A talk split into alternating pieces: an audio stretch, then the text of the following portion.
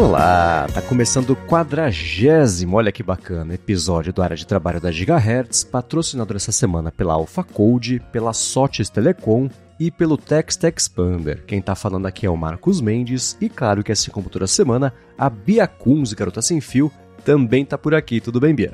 Tudo bem, Marcos? Olha só, quadragésimo episódio. Olá, ouvintes. A repercussão do episódio anterior foi muito legal com o Felipe Névola, o pessoal gostou bastante. A gente falou de muitos assuntos, incluindo a inteligência artificial. E se você, ouvinte, está cansado desse assunto de inteligência artificial, eu tenho uma má notícia. Todo mundo tá entrando nessa. Tem notícias aí da Switch Office também entrando nessa. A gente vai comentar ao longo do episódio, aí tem bastante coisa para falar, né? Uhum. É, é um assunto meio inescapável, mas para dar um alento para essa galera, eu vou começar esse episódio não falando sobre IA, mas fazendo uma pergunta para você. Eu quero saber se você já comprou o seu Typefolio pro Remarkable 2 ou ainda não. Poxa, eu não tenho nem o Remarkable 2 ainda. Precisa começar de algum lugar, né? É, mas ó, eu pretendo entrar nessa quando tiver um e-reader com tela colorida, né? Tem alguns já, uhum. mas ainda estão com muito cara de protótipo, ainda não, não estão do meu agrado. Porque meus livros têm muito gráfico, têm muita imagem, lâminas, enfim, não funcionam com e-ink ainda. Então eu estou bem uhum. uh, ligada no tablet mesmo, estou usando ele para tudo, continuo nessa e fico com o bom e velho Kindle para os livros tradicionais. Agora, vejam que bacana, uhum. né? Esse teclado, né, esse Typefolio para o Remarkable 2, mostra que além de você ler e escrever com a caneta, você vai poder redigir documentos uh, com maior conforto. Acaba saindo daquele nicho de, de leitura e indo um pouco para o campo do trabalho também, o que é bem interessante. Eu acho que quanto mais oferta, mais diversificação, mais concorrência nós, né, consumidores, saímos ganhando, você não acha? Sem dúvida. Você publicou esse. Não sei se é um teaser, né? Que é um vídeo super curtinho uhum. mostrando como é que funciona esse Typefolio. E a vantagem desse produto é que ele, você, ele, é, ele é mais passivo. Você é. interage um pouco com ele, você segura e, e você lê ou faz uma interação rápida para fazer uma anotação, highlight, coisa assim. Então a borda dele tem que ser muito menor do que a dos tablets, por exemplo, que a gente está acostumado, porque tablet a gente segura de um outro jeito, tem mais risco de toque acidental, né? Então, é, no vídeo parece um conceito de uma coisa futurista que não existiria ainda, que é a tela completamente, deu quase completamente sem bordas, e tem a pessoa lá trabalhando e está digitando, o teclado super lindo, super minimalista também lá no Typefolio, tem o um jeito de digitar como se fosse um um tablet com teclado mesmo, que basicamente é, né, apesar de, de ser e-ink, uhum. ou então ele no modo meio laptop, tá deitado ali na mesa, tá num, num sei lá, uns 30 graus de elevação para fazer um rabisco, uma anotação, né? então tem diversas posições para usar ali o produto e eles mostram a, as possibilidades ou a utilidade de cada uma dessas posições. Eu achei o conjunto lindo se eu tivesse utilidade para isso. assim, dá para achar utilidade para tudo, né? Mas se eu tivesse espaço para isso hoje no meu dia a dia, eu estaria seriamente de olho em um jeito de trazer, porque eu achei muito bonito e elegante, né? O jeito de trabalhar. Elegante. É uma coisa meio aspiracional, né? Mas, poxa, bem bacana. Para quem não viu, eu vou deixar o link na descrição aqui, é. porque vale a pena dar uma espiada só para saber que isso existe, né? E ver se acha aí um jeito de encaixar no dia a dia. Nisso nosso gosto bate. Eu também gosto de coisa clean, minimalista. Eu achei lindo, lindo mesmo.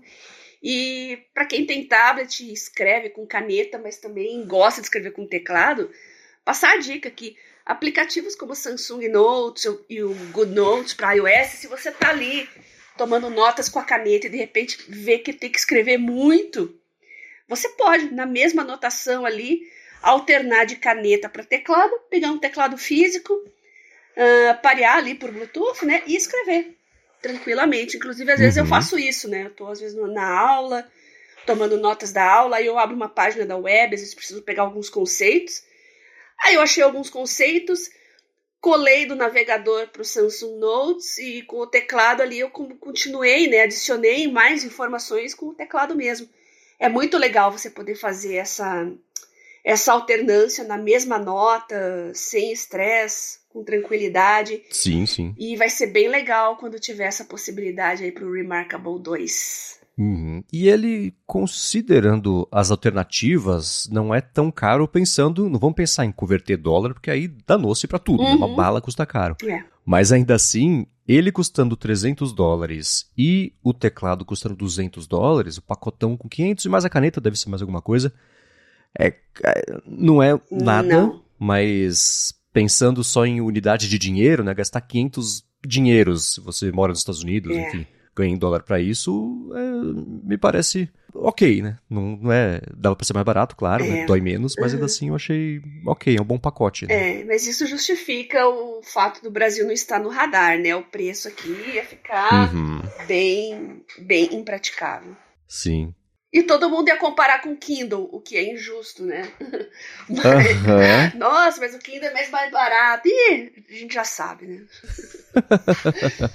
Verdade. Agora vamos lá, vamos começar com os follow-ups aqui sobre não só o último episódio, mas os últimos episódios.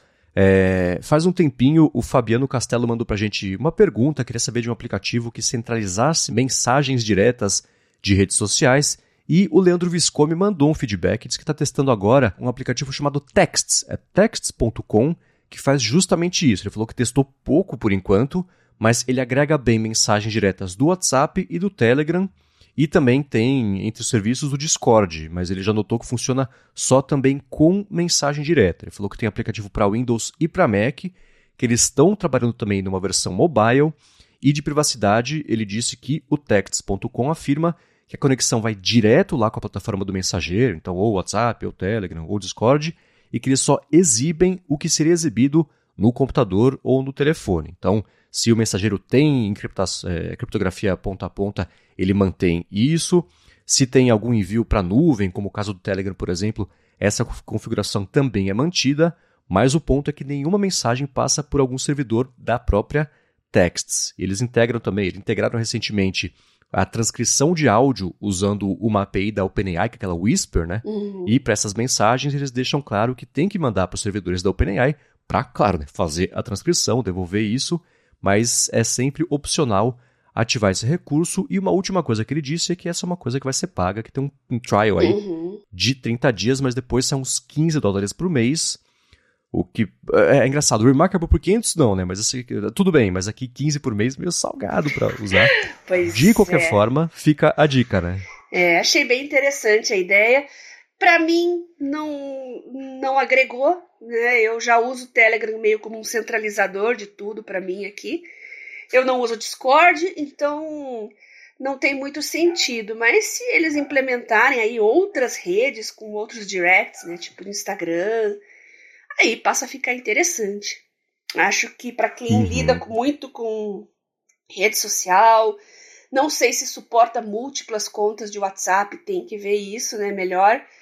Mas realmente tá salgado ainda pelo que oferece, mas é promissor. Eu acho que vale a pena a gente acompanhar um pouquinho mais de perto esse serviço aí e ver como que ele evolui. Obrigada, viu, Leandro, pelo feedback. Agora, um outro feedback que a gente recebeu aqui é, veio sobre é, aquele, a conversa que a gente teve aqui sobre até onde pais, mães responsáveis têm que controlar, acompanhar, limitar o uso de tela, o acesso a plataformas, etc. E o Odilson Amorim mandou para a gente um documento.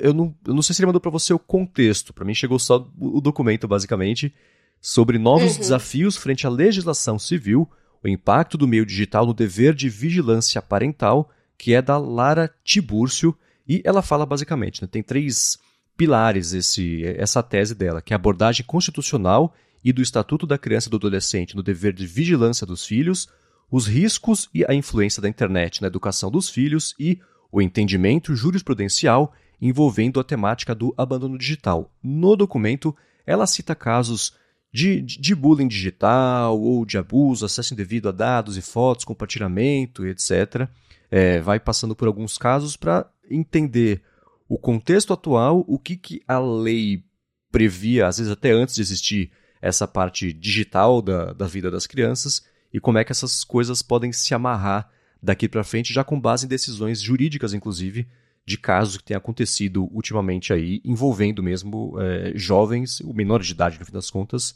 no âmbito digital. Eu achei um. Eu vou deixar aqui na descrição o, o link para o documento, quem quiser dar uma espiadinha. Você chegou a ver, Bia? Não, não, não dei uma olhadinha, mas eu queria mesmo acrescentar alguma coisa sobre isso, porque essa semana a gente acompanhou a notícia do garoto de 13 anos, né, que esfaqueou a professora. Esfaqueou seis pessoas, na verdade, e essa professora acabou falecendo. E não vou entrar muito nisso, né? Não gosto de, de falar tanto da, da dor das famílias, mas ele tinha postagens pela internet, alguns prints aí circularam. Não gosto de, de, de, ir muito atrás desse tipo de coisa, até porque mostra imagem, fotos do, da criança, mas reforça aquilo que a gente já falou aqui. É menor de idade, é, não tem responsabilidade civil, ou seja, os pais, os responsáveis têm que acompanhar de perto e, na minha opinião, não tem essa de privacidade com o menor de idade. Tá? Então, não sei como é que vai ser o desfecho dessa tragédia aí, mas eu espero que pelo menos as famílias, os pais comecem a prestar mais atenção no comportamento dos filhos online, porque muitas vezes é bem discrepante em relação ao comportamento na vida real. Agora, seguir, eu vou seguir aqui com os follow-ups que o pessoal mandou pra gente na última semana. E nas últimas duas semanas, né, que a gente fez a entrevista na semana passada, é, a gente aproveitou o, o, tempo inteiro do episódio não teve follow-up. É, a Mariana Bentivolio mandou pra gente uma coisa bem bacana de um curativo inteligente. Mas antes de falar sobre isso, eu vou tirar já aqui um minutinho para falar sobre a Alpha Code, primeira patrocinadora do episódio de hoje, que tá com desconto para você que tem que fazer atualizar, desenvolver um aplicativo para sua empresa, para o seu produto, para o seu serviço, tem uma ideia também que você quer tirar do papel, a AlphaCode faz isso com desconto porque você escuta aqui o área de trabalho e AlphaCode é uma empresa especializada no desenvolvimento de aplicativos para empresas que querem fazer essa transformação digital. Ela fez mais de 200 apps já tanto para o Android quanto para o iOS, que foram baixados mais de 20 milhões de vezes. Então, se você está desde o começo do ano, desde o ano passado, aí, não, ano que vem eu vou resolver o aplicativo, estamos em março, quase abril já, já passou da hora de fazer isso, ou atualizar, né? Tem APIs recentes bacanas aí do iOS, do Android, já já vai pintar também APIs novas, né? tem a Google I.O. em maio, provavelmente aí a WWDC em junho. Então já vai conversando com a Alpha Code, mostra para eles a sua situação, qual é o seu contexto, o que você quer que aconteça, e eles resolvem de vez essa pendência que é sempre complicada e chatinha, com a Alpha Code não é. De fazer o aplicativo, de atualizar o aplicativo, tirar um projeto digital do papel. Para fazer isso é o seguinte: você acessa alphacode.com.br, alphacode.com.br, bate o papo com eles, comenta o que você precisa, diz que escuta aqui o área de trabalho e pronto, você faz seu aplicativo, tira do papel esse projeto com desconto sobre o que você escuta aqui o podcast. Então, mais uma vez, vai lá, alfacode.com.br. Muito obrigado, AlphaCode, pelo patrocínio contínuo aqui do podcast e pelo apoio a toda a Gigahertz. Aproveitem essa oportunidade de fazer sua parceria com a AlphaCode, melhorar a comunicação da sua empresa. O Marcos falou aí da Google I.O., que está se aproximando. Com certeza a gente vai ter mais e mais ferramentas de inteligência artificial e para o seu negócio ter uma comunicação bem estreita com o seu público, com o seu cliente, é, cativar ele, manter ele no pós-venda é muito importante e hoje tudo usa canais digitais. Aproveite essa oportunidade e muito obrigada Alpha Code por acreditar no área de trabalho. Muito obrigado. E vamos lá, Mariana Bentivolio mandou pra gente o link de uma coisa lá da, da Universidade de Tecnologia da Califórnia, a Caltech, que é um curativo inteligente. Ele monitora as feridas e oferece um tratamento direcionado. Muito bacana, né? Nossa, é, para diabetes tem muitas iniciativas interessantes, porque o diabético crônico aí tem um problema crônico de cicatrização. Uh, os casos mais extremos vocês devem saber, né? Pode levar até a amputações. Então se fala já em pele artificial, também no caso de queimaduras. Uh, é muito legal. Mas um monitor como desse tipo aí, que está sempre controlando pH e a, as condições hemodinâmicas ali para favorecer a cicatrização, é muito legal. E ainda transmite dados sem fio. Olha só que interessante, né? Para aplicar medicamentos uh, diretamente na região. É nanotecnologia, gente. O futuro agora uhum. são as microdosagens, né? Inclusive, pode-se usar uh, bactérias, vírus, tem toda uma iniciativa uh, focada em trabalhar como que micro-organismos podem passar a, a trabalhar ao nosso favor, levando medicamentos, vacinas diretamente para as células afetadas e causando menos efeitos colaterais. Muito legal. Eu acho o maior barato uhum. medicina com tecnologia. Sim, sim, bom, você, claro, é basicamente para onde você está é, indo se especializando. Não, não, vou nem entrar na parte de impressão 3D, né, que daí dá um episódio à parte sobre isso. Opa, já vai para a pauta aqui. É. Agora, eu vou deixar o link na descrição para quem quiser ver, porque é, ele tem três coisas que eu achei muito bacanas. A primeira é a capacidade de transmitir dados para telefone, para computador, enfim, você sincronizar o que o acompanhamento que essa esse, eu vou chamar de bandeira digital para facilitar, né? Tá fazendo é, isso já poder ser encaminhado para quem está tomando conta ali do paciente, da paciente. Isso é muito bacana. Outra coisa, ele conseguir é, isso que você disse, né? Mandar a medicação direto quando tá, quando precisa. Então fica medindo ali em tempo o tempo, o tempo todo ácido úrico da pele, pH, temperatura, que pode indicar né, inflamação, uma infecção é, de bactéria, etc. E aí o band-aid digital libera o medicamento, age em cima disso. E uma terceira coisa, ele aplicar também é, campo elétrico de, de, de baixo nível, estou traduzindo aqui automaticamente, pode estar meio errado, automaticamente não, ao vivo aqui, é, para estimular o, o, crescimento do tecido e também ajudar a acelerar na, na cura ali do tecido, esse tipo de coisa. Né? Isso é usado para diabetes, para queimaduras também. Então, muito bacana essa ideia. A gente sempre vê uma coisa ou outra disso, ou pelo menos a teoria disso, faz anos. Ah, vai ter aqui, você deixa na pele, vai liberando aos pouquinhos medicamento, etc. Mas eu acho que chegou no momento em que dá para você colocar mais coisas, inclusive transmissão de dados. Né? Uma coisa que é minúscula ali, está em cima da pele pequenininho.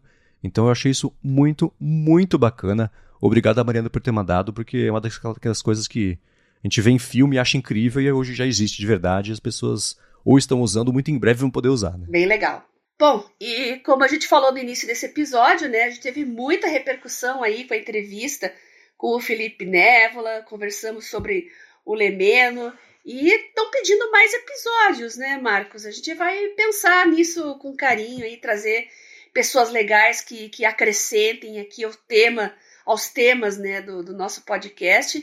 Vamos pensar com carinho e vocês podem até mandar sugestões aí de pessoas para a gente conversar.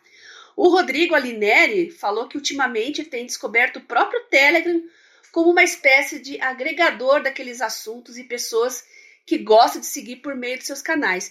É o que eu falei, eu também, eu até conversei com o Rodrigo sobre isso, né? Eu também gosto de usar o Telegram como uma espécie de centralizador, né? E eu até tenho grupos dentro do Telegram que eu uso para guardar coisas, já que tudo fica na nuvem do Telegram. Coisas que eu quero distribuir depois para outros grupos, para outras pessoas que ficam guardadas ali para eu mandar na hora certa. Funciona em todos os dispositivos, está na nuvem. É, é, muito legal. E ele disse que o Telegram tem se mostrado uma grata surpresa, atendido muito bem, com exceção de conteúdos do Instagram, que fica apenas com as notificações mesmo. é, Instagram é complicado, né?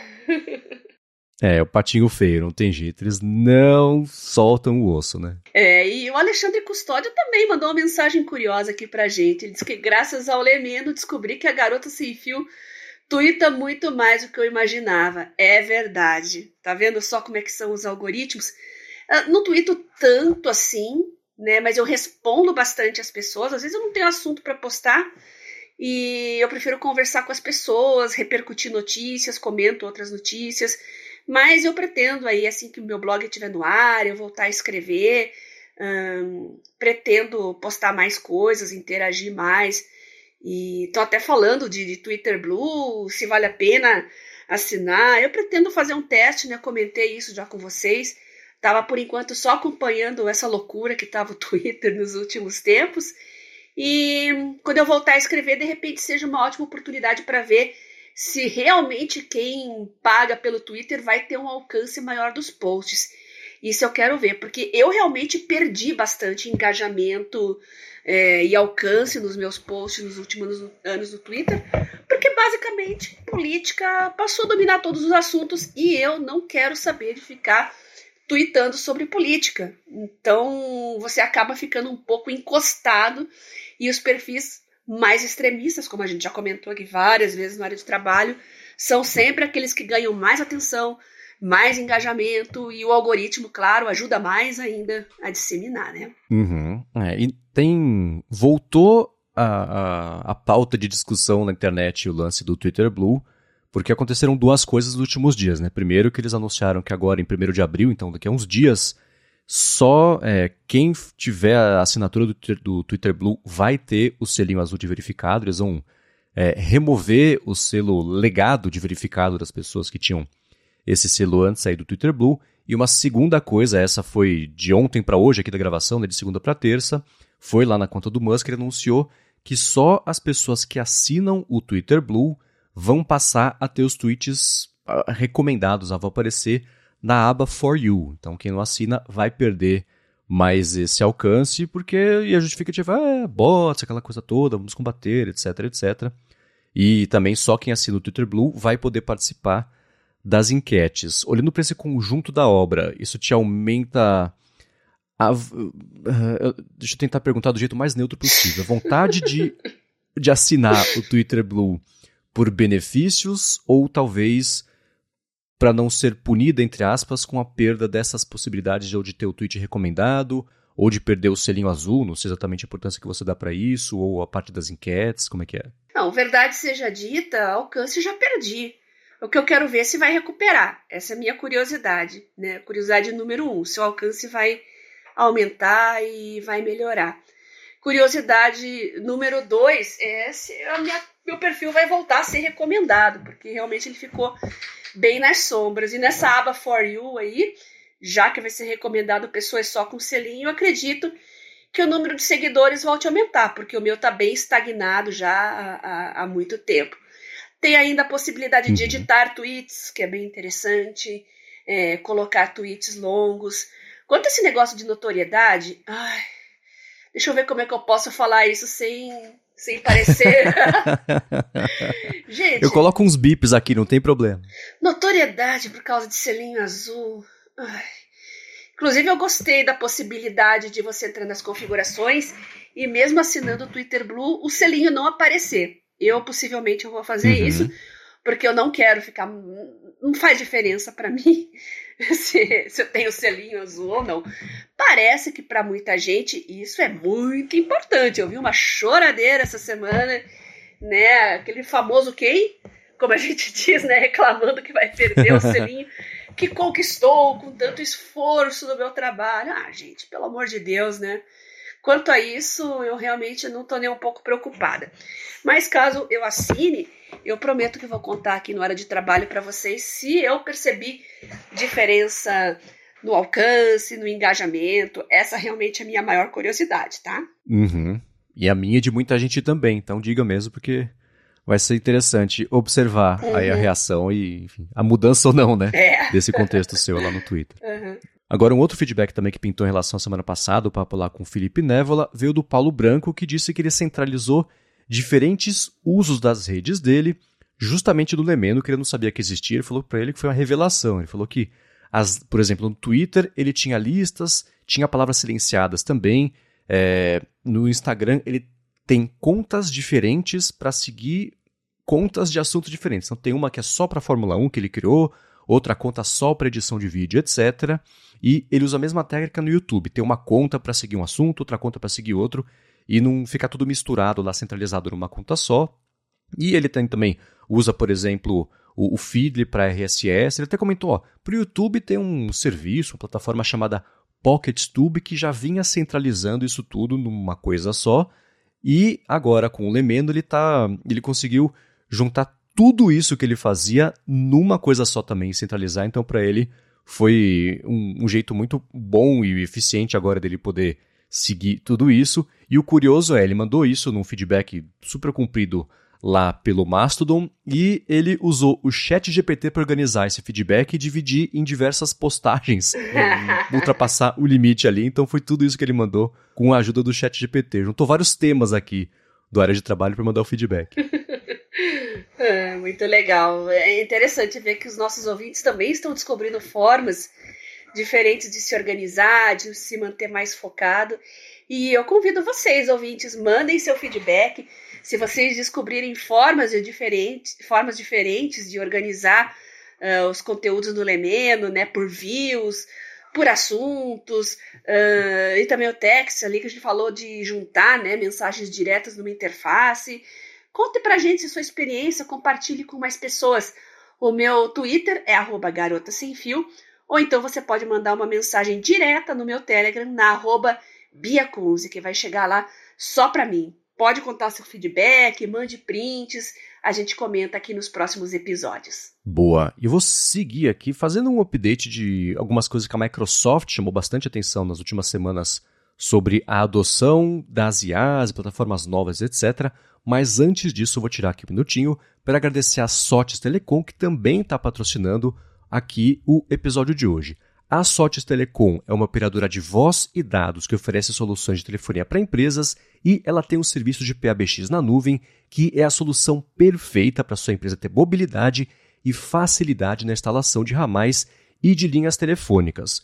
Com o PABX em nuvem da Sotes Telecom, você implementa ramais na sua empresa totalmente pela internet sem precisar de fiação, quebradeira, complicação e ela dispõe também de uma série de ferramentas para gerenciamento como por exemplo um painel de relatórios online para você acompanhar as métricas das ligações das suas equipes. Além disso, com o PAPX em nuvem da Sotes Telecom, você tem custo zero na comunicação entre a matriz e as filiais, então, além de facilidade para administrar os ramais e de ter acesso também às métricas de ligações das suas equipes, você economiza ainda por cima com a comunicação interna. Uma outra coisa bacana é que nas regiões de São Bernardo e São Paulo, ela dispõe de um link dedicado de fibra óptica para empresas.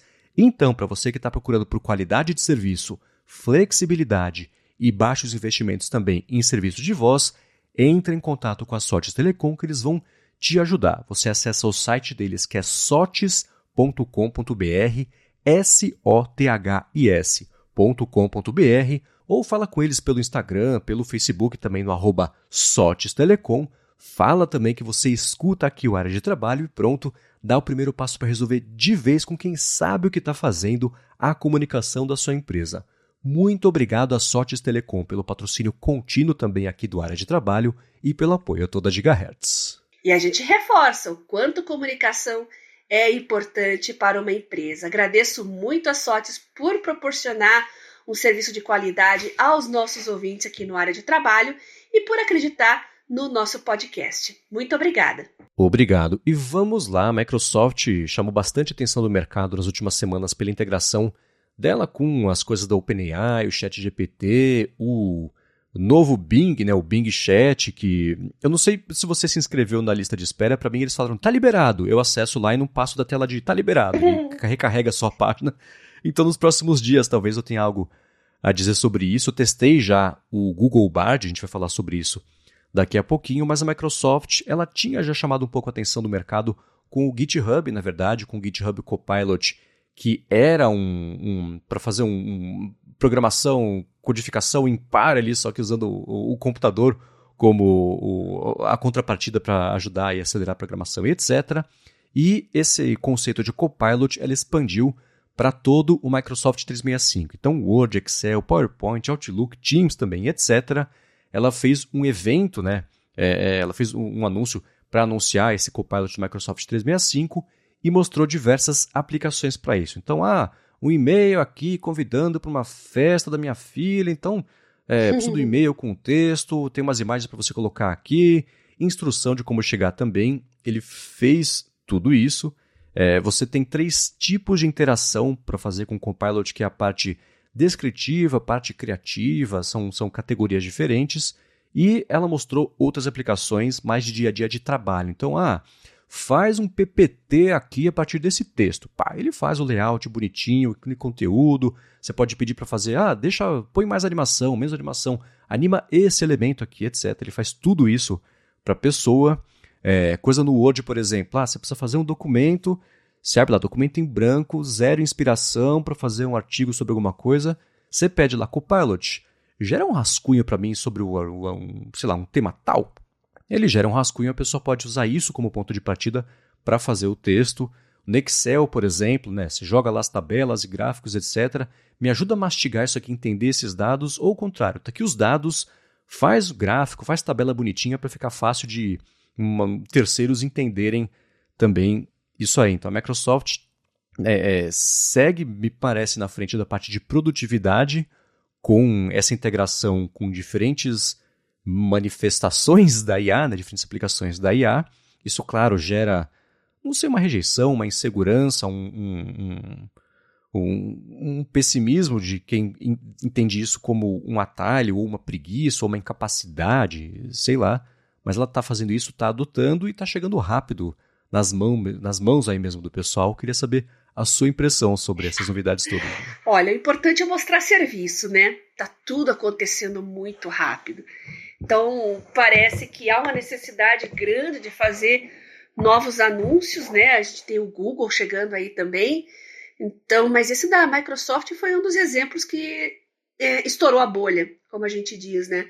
Eu recebi até mensagem no WhatsApp de gente que não, não é ligada em tecnologia, mandando a notícia para mim: olha, você viu a Microsoft, é, o Office, não, não, não vi. claro que eu não digo isso. Né? Eu agradeço o link, falo isso, mas é interessante como o negócio uh, furou a bolha e tá todo mundo preocupado e falando em inteligência artificial. Ainda com aquela aura de dúvida, o pessoal não sabe exatamente como que isso pode impactar numa suíte de trabalho como o Office, até porque uh, notícias como a imagem do Papa com a jaqueta lá estufada ganhou muito mais repercussão quando se trata de inteligência artificial, né? Todo mundo achou que aquela imagem era verdadeira e realmente, é, tirando os dedos, né? Que é, é o grande calcanhar de Aquiles uhum. da inteligência artificial, realmente dá para passar por uma fotografia. Né? Ninguém diz que é uma imagem é, criada por uma inteligência artificial, mas é. Então as pessoas estão bem assustadas com isso. Uh, o leigo, a pessoa comum, tá perdida, né? E até comentei aqui com você antes do, do episódio, né? Eu semana passada eu fiquei meio mal aí, entrei muito, saí de ar condicionado, tive uma crise de asma, não passei bem esse fim de semana. Eu não consegui testar tudo como eu queria. Mas o Loop eu instalei, eu tive uns problemas aqui, porque com a conta de estudante corporativa, ele pediu autorização. Aí eu tentei usar a minha conta pessoal, não deu certo. Enfim, eu tô só esperando separar um tempinho para eu ir no computador com Windows, que eu tenho aqui para ver se as coisas lá estão diferentes. Mas o Loop é o que me apareceu, que me pareceu mais interessante, até por ser uma novidade. Esse eu quero explorar um pouco uhum. mais e trazer o feedback para vocês aqui nos próximos episódios. Agora, quanto ao Office, ah, é aquele negócio. A gente vai ter que usar para saber, né? Sim, sim. É. O Loop é interessante, ela anunciou, é o Microsoft Loop, que é basicamente o concorrente do Notion. É a solução da Microsoft para isso. E ele parece uma espécie de evolução do Microsoft Teams, mas ele também se integra com o Microsoft Teams e ele tem um conceito parecido bom, com, com o Notion e outras plataformas também que a gente já comentou de organização, de ele mistura o, o, com Slack um pouquinho, então você tem os projetos, dentro dos projetos você tem as páginas, né? Então você tem o work, workspace para colocar os projetos. Dentro de cada workspace você tem as páginas com as conversas, os uhum. documentos, materiais de cada projeto. Aí, só que você pode pegar isso, eles chamam de componentes, e exportar isso para jogar no Word, por exemplo, só um pedaço da conversa ou uma, um artboard ali de conceito, e o legal é que ele sincroniza isso com o loop. Então você pega lá uma lista de tarefas, tem três elementos, joga isso no Teams, por exemplo. Daqui a algumas horas, alguém cumpriu um dos itens da lista, colocou mais dois. No Teams, só esse snippetzinho vai ser atualizado também. E aí pra, todo mundo tem acesso a quem está vendo isso, quem pode ler, quem pode alterar, etc. Então, esse loop ele tem é, esse conceito de ser um centralizador de produtividade, mas você consegue pegar pedaços dele e jogar em todo o resto da suite ali Microsoft 365, que eu achei bem interessante. Ele integra também já com o Copilot, então é, eles mostram lá que você pode ter a IA como um integrante de uma conversa em grupo para, ou sei lá, fazer um brainstorm de alguma coisa, a IA contribui ali, faz perguntas e respostas com a IA. É, ela pode resumir também o que vocês conversaram numa reunião, por exemplo, jogar por ali, criar coisas do zero.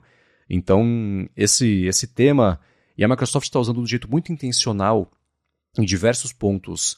É, esse negócio que a IA é a sua copilota, não só o nome é copilot, mas assim, é, na parte descritiva, ela fala: isso aqui é, é uma ajuda, isso aqui é um seria assistente virtual se não existisse ainda o termo assistente virtual, né? Que é só. Uhum. Não vai fazer o trabalho para você. É o seu braço direito inteligente ali para quando você precisar te acelerar alguns trabalhos. Então, é, todo esse conceito eu achei bacana de integrar tudo de, de, de Word e, e, tudo do Office mais o Teams, por exemplo, num lugar só, mas você poder desmembrar isso e jogar de volta em cada um dos lugares com esse toque inteligente. Eu achei bem promissor apesar de, especialmente com o Teams, parecer meio confuso. Né? Você tem uma sobreposição muito grande de funcionalidades. Né? Então, o Teams já é uma coisa, por ser um concorrente do Slack, um pouco menos poderoso. Né? Foi a resposta da Microsoft para o Slack.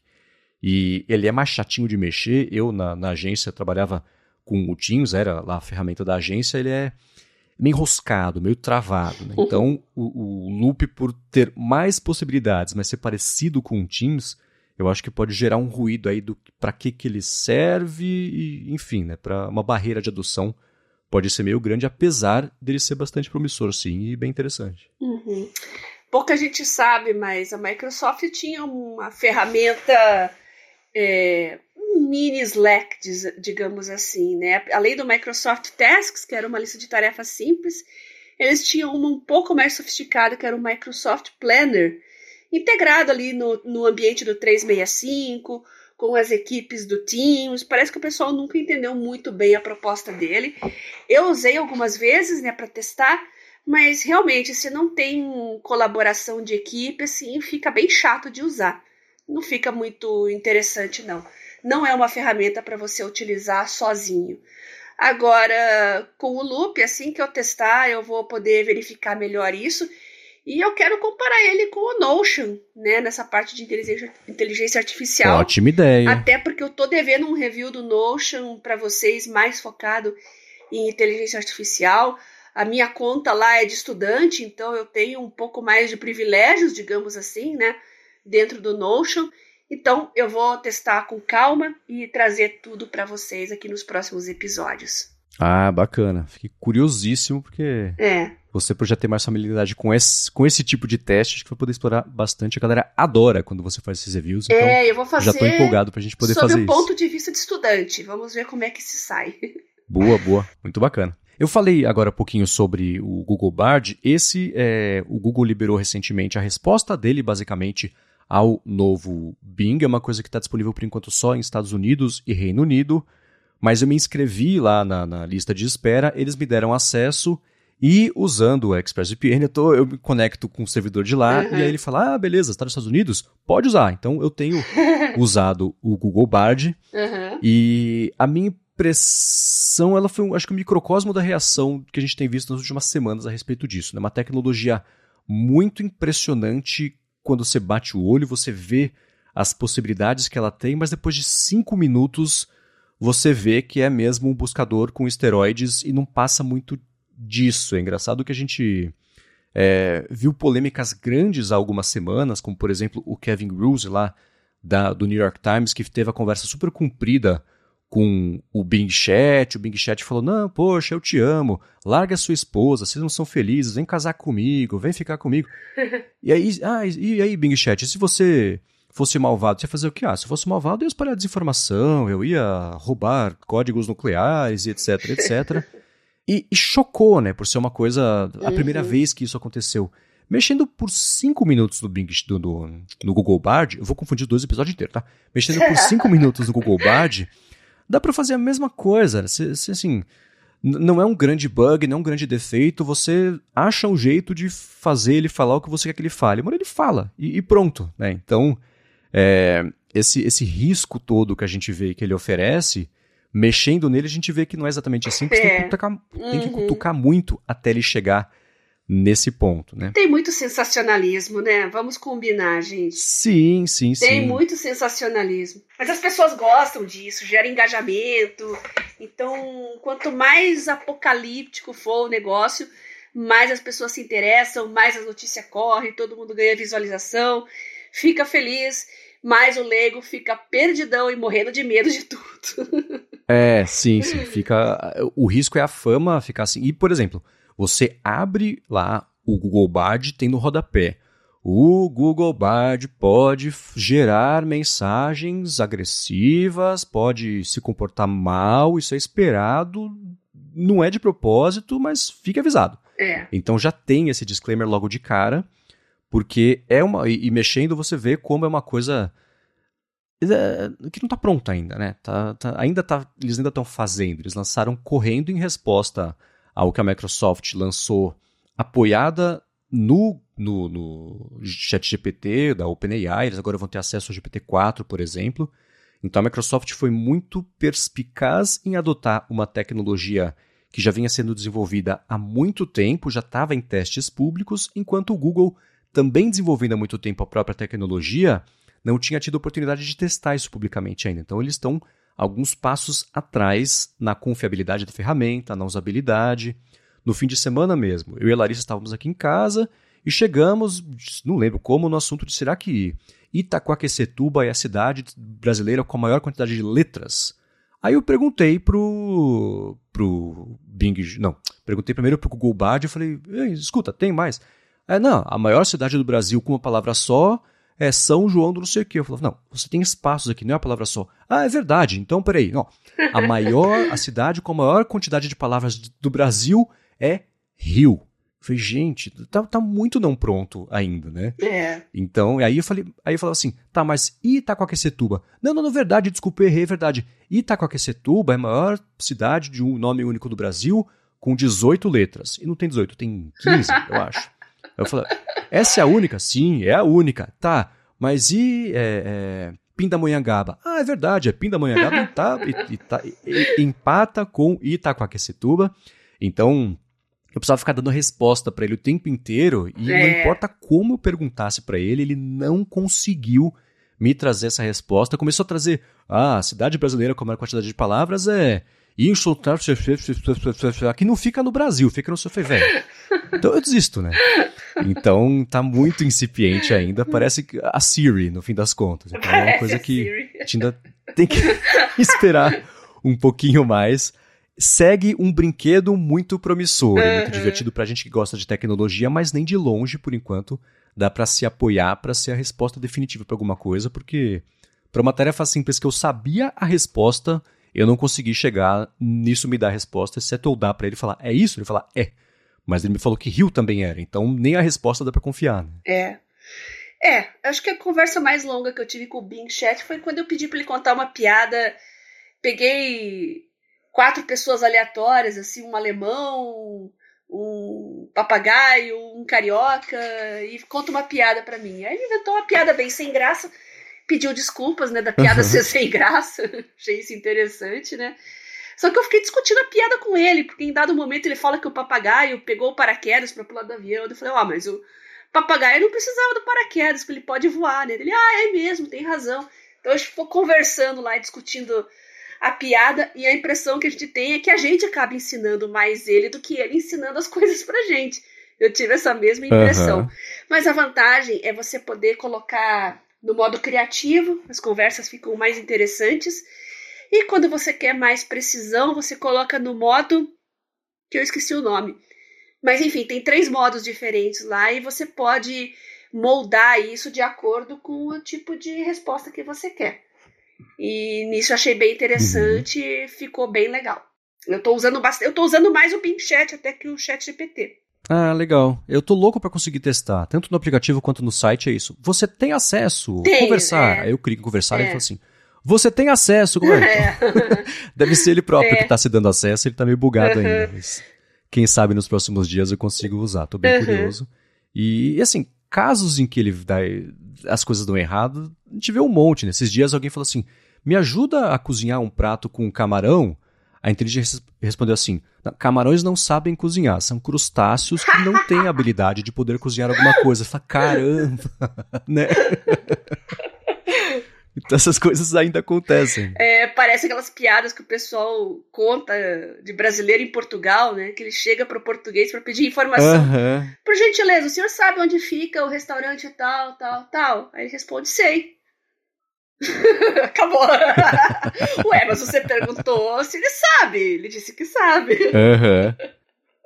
Exatamente. A gente tem é, muitos exemplos disso acontecendo, mas é, é promissor. Acho que o Google Bard está sendo lançado antes da hora. Lançado não, é um beta, etc., mas está sendo liberado antes da hora porque o Google precisava mostrar uma resposta pública à percepção de que eles estavam ficando para trás aí, porque o lance do Google, a existência deles é ser um buscador, né? Na única tarefa que eles fazem serem passados para trás é uma derrota enorme, então eles tiveram que reagir a isso. Mas uma coisa que é, eu vi já acontecendo, a gente comentou sobre isso de jeito mais aprofundado no área de transferência semana passada, então vou deixar o link aqui na descrição para não repetir a fundo, é, comentar rapidinho algumas aplicações que o pessoal tá dando e coisas úteis é, que a gente vê já de ouvintes usando o, especialmente o chat GPT, teve isso, e uma coisa que eu vou complementar também são com exemplos, tem um podcast muito bacana chamado Hard Fork, que é justamente do Kevin Roose, do New York Times, com o Casey Newton, que é jornalista aí de tecnologia,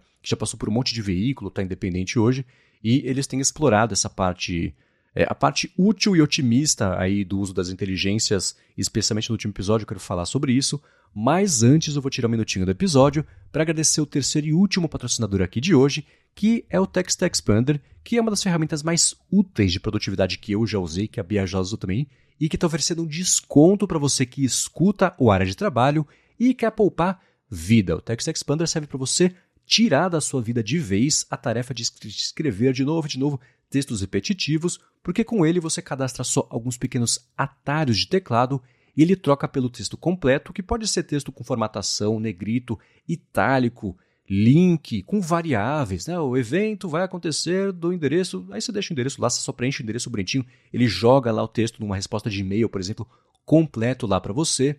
Ele tem suporte a equipes, então, se você trabalha no ambiente colaborativo que todo mundo tem que ter acesso à versão mais atualizada de um texto que muda bastante, ou versões padronizadas de textos novos a cada semana, enfim, né? cada um tem o seu trabalho, o Text Expander dá acesso a isso, então acabou esse negócio de alguém estar tá com uma versão desatualizada porque não viu no e-mail que chegou e que mudou alguma coisa. Não.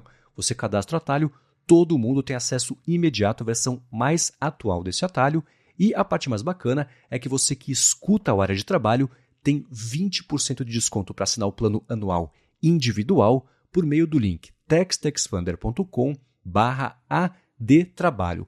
Entra lá, vê como estão disponíveis em tudo que você usa. Então, telefone, tablet, computador, você consegue usar de qualquer jeito aí o Text Expander. Então, acessa lá textexpander.com barra adtrabalho, garante 20% de desconto para assinar o plano anual individual e se livra do estorvo que é você digitar sempre as mesmas coisas o tempo inteiro. Muito obrigado, Text Expander, pelo patrocínio também aqui do podcast e pelo apoio também a toda Gigahertz. E com o tempo vocês vão se surpreender quando o Text Expander falar para vocês o tempo que você economizou digitando coisas, hein? É surpreendente. Aham, uh -huh, sim. Então você que tem é criador de conteúdo, tem blog, tem podcast, tem uma loja no Instagram e tem que estar tá sempre respondendo por direct ali as mesmas perguntas, as mesmas informações. O tempo que você ganha é uma coisa impressionante. E se sua loja tiver mais de uma pessoa cuidando uh, das contas, nas redes sociais, como o Marcos já falou, todo mundo ali pode configurar isso, pode mandar as mensagens, responder. O que você vai ganhar de tempo é um negócio impressionante. Eu não fico sem, gosto muito do serviço e eu agradeço o Tech Expander por dar essa oportunidade, essa promoção aos nossos ouvintes e também acreditar no trabalho que a gente faz aqui no área de trabalho. Muito obrigada. Valeu. E vamos lá. Na semana passada a gente comentou no ADT como o pessoal está usando especialmente o ChatGPT 4, que tem suporte a imagens, né, não só a texto, e a galera está assinando e falou: oh, já se pagou a assinatura, porque, por exemplo, ah, tá aqui uma planilha para você organizar os dados, ver aqui, fazer a cobrança por hora de cada pessoa da equipe. Ou então também teve exemplo bem bacana de alguém que programou um aplicativo, programou não, pediu para o ChatGPT programar um aplicativo para Mac em Swift, fazendo integração já com APIs do IMDB, então ele gerou lá uma interface que pode então ter tido um ajuste ou outro, mas para você já ver trailer, a nota, a sinopse do que, que era, o top 5 lá de filmes e séries, enfim. Então, exemplos práticos já de como é que isso está sendo aplicado. E lá no Hard Fork, esse podcast que eu comentei, eles fizeram um episódio que eu vou copiar descaradamente a ideia deles aqui e vou pedir para vocês que estão usando o ChatGPT ou as IAs mostrem para a gente exemplos bacanas para contra-atacar um pouco a narrativa de que isso vai acabar com os empregos de todo mundo e reforçar essa ideia de que é uma ferramenta e não um, uma Skynet em potencial, apesar de que é claro que existe sim a questão séria de que isso vai acabar com alguns empregos, alguns trabalhos, mas a resposta, como sempre, está no meio aí entre o zero e o um. Eles pediram para o pessoal lá do, do Hard Fork mandar como é que está é, usando, enfim, tirando proveito disso e pintar exemplos muito bacanas. Né? Então, por exemplo, para você vencer uma barreira de idioma, usar a inteligência para ajudar na transcrição e tradução de um jeito adequado um artigo de, do chinês para o inglês para você poder fazer publicação numa revista científica, por exemplo. Então, esse tipo de coisa. Claro, tudo isso é, é, por ser uma ferramenta só uma ajuda, depois você tem que garantir que está certo, vide o exemplo de Pindamonhangaba que eu acabei de dar. Então, tudo isso sempre com. É, é, é, não é a resposta definitiva, mas sim uma ajuda.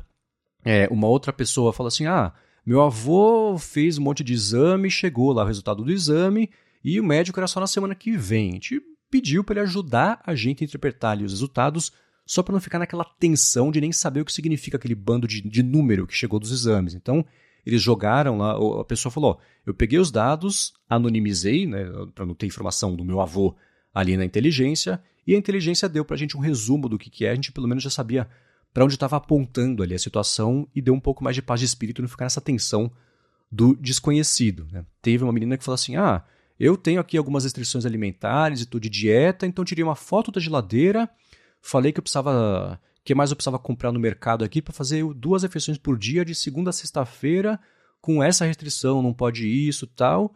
E ele me ajudou a fazer não só o planejamento das refeições, mas também estimativa de preço, custo, quanto que era tempo de preparação de cada coisa. Então ela falou assim: uma coisa que me tomaria horas, eu fiz em minutos. Então, os pequenos atalhos. Um que eu achei o mais interessante de todos foi alguém que mora no Brooklyn, é, lá em Nova York, e ah, é, mora de aluguel e o proprietário do apartamento queria aumentar o aluguel em 600 dólares. Ele falou, cara, não tem como pagar 600 dólares.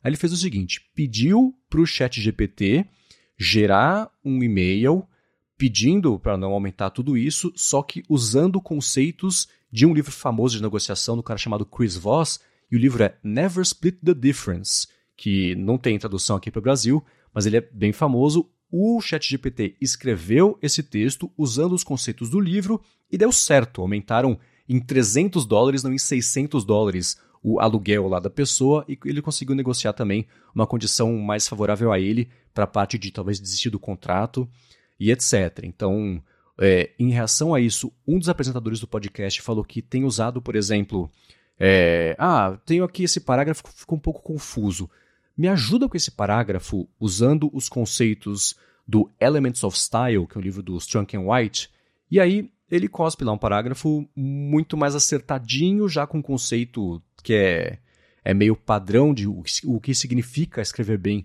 editorialmente, com estilo próprio, etc. Ele faz isso também. E teve um último exemplo aqui que eu vou dar, é de uma mulher que lá se mudou para uma casa nova, e ela queria lá que o banheiro tivesse um quadro com uma ideia lá que ia ser um. Ah, eu quero aqui um alguém com cara de século XVI, usando aquelas roupas bem bufantes e um cachorrinho no colo e olhando para a pessoa que estaria lá no vaso, do tipo, é, tá fazendo xixi, né? E aí pediu lá para inteligência, por Dali desenhar, o Dali desenhou, ela transformou isso num quadro de verdade e colocou lá, pendurou no banheiro. Então são pequenas aplicaçõezinhas que contratar com essa narrativa de que é só é o fim do mundo para todo mundo que dá para usar isso como o, o, assistente de fato virtual e não o substituto aí de, enfim, de, dos trabalhos das pessoas. Né? É, eu tenho curiosidade de saber se os nossos ouvintes estão usando o chat GPT para coisas além do. Ah, vamos ver como é que o chat GPT funciona. Uh, eu, como eu disse, uhum. eu uso muito para estudos e a função que eu mais uso é de ele fazer perguntas para mim. Me faça perguntas sobre o tal tema. E funciona super bem. Mas eu vi algumas coisas online, assim, que eu fiquei bem curiosa e eu não, não, não tive, não tive follow-up para saber se funcionou. Por exemplo, você tem um crush e você não sabe como pedir em namoro. Peça ajuda pro chat GPT. Deu certo? Não deu certo? Independente do desfecho, conte como é que você resolveu isso usando o chat GPT e qual foi a resposta. Uh, também elaborar bio no Tinder, por exemplo. Eu tenho curiosidade. Ah, eu gosto disso, disso e disso. Cria aí uma, uma bio interessante aí que atraia mais pessoas no Tinder para mim. Será que funciona? Se vocês usarem isso e tiverem resultados, sejam eles bons ou ruins, conta pra gente aqui do área de trabalho. A gente não fala o seu nome, se você não quiser, não se preocupe. é importante. A gente mantém o seu anonimato, mas a gente tem essa curiosidade mesmo de ver isso na prática, no dia a dia mesmo, né? A gente fica muito preso a histórias uhum. que a gente vê, principalmente, como uh, você disse, né, de, de pessoas de vários países e como o, o o Chris Voss, aí você contou essa história, né? Eu quero saber gente do mundo real aqui, da nossa realidade, é, e como é que ficou uh, o desfecho no final das contas. Vocês podem mandar aí para mim no Telegram, como eu já falei, na arroba Biacunze, mande prints, mande os resultados, e reforçando, eu não falo o nome se vocês não quiserem, tá?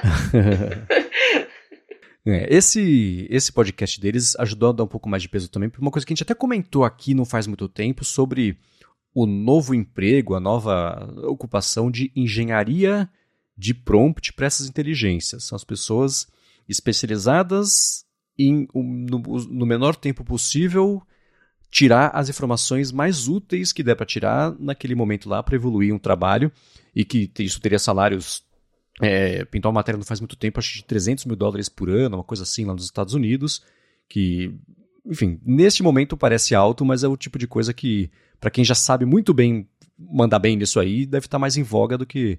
É, é, deve ter mais procura do que oferta de pessoas que fazem isso. Né? Então, essa tarefa, essa habilidade, eu acho, de saber tirar o máximo proveito de uma IA conversacional acho que é a mesma que hoje em dia as pessoas. Que tem gente que é muito boa de achar as coisas no Google, tem gente que não é. é né? Então é uma evolução disso também, né? Hoje em dia, eh, não sei, a minha técnica para achar coisas no Google é encontrar a resposta, não fazer a pergunta. Então, tem uma pergunta, eu imagino como é que a resposta vai estar escrita e procuro pela resposta. Sempre aparece um site que explicou mais ou menos parecido com o jeito que eu achava que era a explicação, e pronto, a resposta está lá. É, me pulam umas três etapas aí de, de ida e volta de pesquisa. Então, é, essa foi a, o atalho que eu consegui encontrar para o Google. Vamos ver se é, para o Bard, por exemplo, isso vai se manter ou se vai ser um outro jeito de tentar chegar na resposta o mais rápido possível. Eu falhei miseravelmente né, na missão da, do Lance das Cidades lá, mas ainda assim, acho que aos poucos a gente vai conseguir encontrar o jeito certo também de interagir com essas IAs, porque o Google falou: ah, o, o Bard não é um substituto para o Google. Não sei se eles estão em, nas etapas de, de.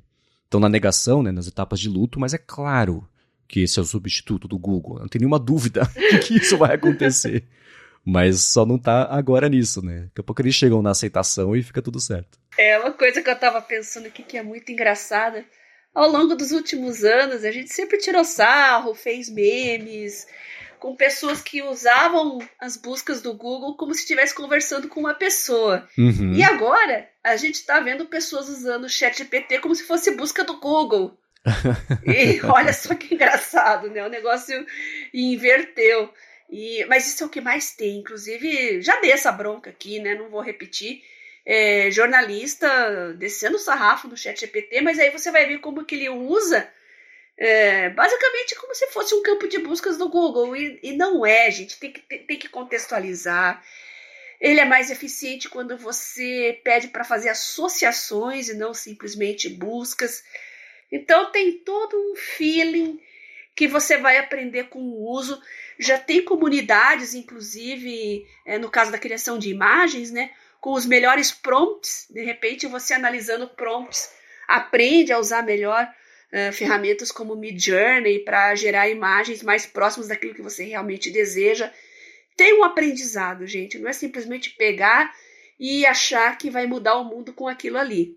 Tá? Tudo na tecnologia tem uma curva de aprendizado e agora com as ferramentas de IA não vai ser diferente. Hum, é, é, o exemplo justamente desse cara que falou assim, não é ChatGPT, me ajuda a convencer o dono aqui não aumentar o aluguel. Não, ó, vai lá, pega os conceitos do livro de negociação e aplica isso à minha situação. Ele deu esse pedido para direcionar a resposta e chegar nisso mais rápido do que só uma coisa super ampla do tipo, e-mail para falar que não quero pagar o aluguel, sabe? Uma coisa mais precisa. É. Mesma coisa do caso da menina, né? Então, ó, faz aqui para mim uma imagem de alguém que tá usando cabelo comprido, tá uma camisa bufante, tá com um cachorro sentado no colo, ele tem que estar tá com um sorriso de Soulslike ali só no cantinho da boca.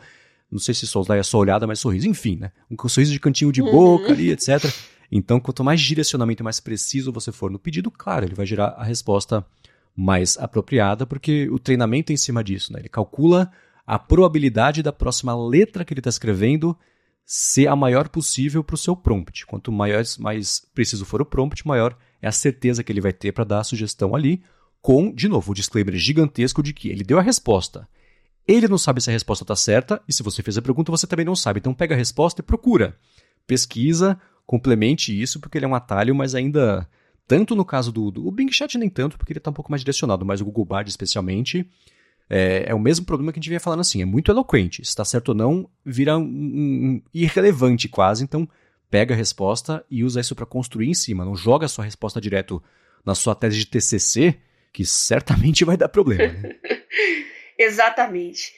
Em qualquer caso, eu acho que vale a pena você dedicar algumas horinhas aí a, a aprender a usar todas as suas ferramentas porque é justamente ao longo de todo esse aprendizado, todo esse processo, que você vai encontrar a melhor utilidade para tudo isso, né, Marcos? É isso aí. Então, se vocês já estão usando no dia a dia, no trabalho, mandem para a gente. A gente está bem curioso para saber como é que isso já está entrando aí no mercado de trabalho. Eu sei que no mercado de publicidade, por exemplo, é, já existem contratos prevendo se pode ou se não pode usar. Então, é uma coisa que já está entrando mesmo na relação aí demanda e entrega. Então, se vocês estão usando no dia a dia, na sua empresa, no trabalho, em casa, pessoalmente mesmo, manda pra gente, estar tá bem curioso para saber como é que são. Exato, né? Exato. Dá para fazer currículo? Olha só que legal. Perfeito. Boa tentativa, né?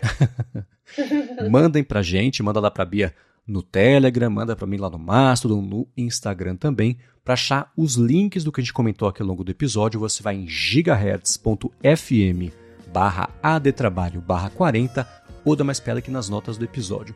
Muito obrigado, como sempre, ao Text Expander, a Sotes Telecom e ao Facode pelo patrocínio aqui, a vocês que escutam, que avaliam, especialmente a vocês que tiram 15 segundos do dia para recomendar o podcast para alguém. Isso ajuda muito a gente chegar por aqui e se informar sobre os jeitos de ter a vida mais produtiva com ou sem a IA, dependendo do seu contexto. E obrigado a você também, Bia, por ajudar aqui a gente nessa tarefa. Eu que agradeço você, Marcos, por acreditar no meu trabalho, me convidar para participar desse projeto, aos nossos patrocinadores que estão viabilizando e a vocês, ouvintes. Eu reforço mais uma vez o convite para mandar o seu feedback no meu Twitter, arroba garota sem fio, ou então lá no meu Telegram, arroba que chega de forma privada para mim.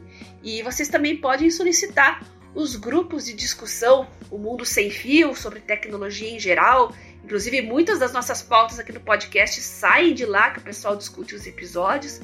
O Produtividade Móvel, mais focado em produtividade, e também o link do meu canal. Pode mandar uma mensagem privada para mim mesmo, que eu mando todos esses link, links para vocês. E não se preocupem que eu não perco tempo, né? Com o Text Expander leva dois segundos para mandar tudo para vocês. Bom, eu no Mastodon E também no Instagram sou MVCMendes, apresento um monte de podcast aqui na Gigahertz. E o Bolha Dev também, que é um podcast que sai todo dia de segunda a sexta com notícias sobre tecnologia, inovação e desenvolvimento. E escrevo também lá por ifeed.pt. Muito obrigado mais uma vez pela audiência de vocês e a gente volta na quarta que vem.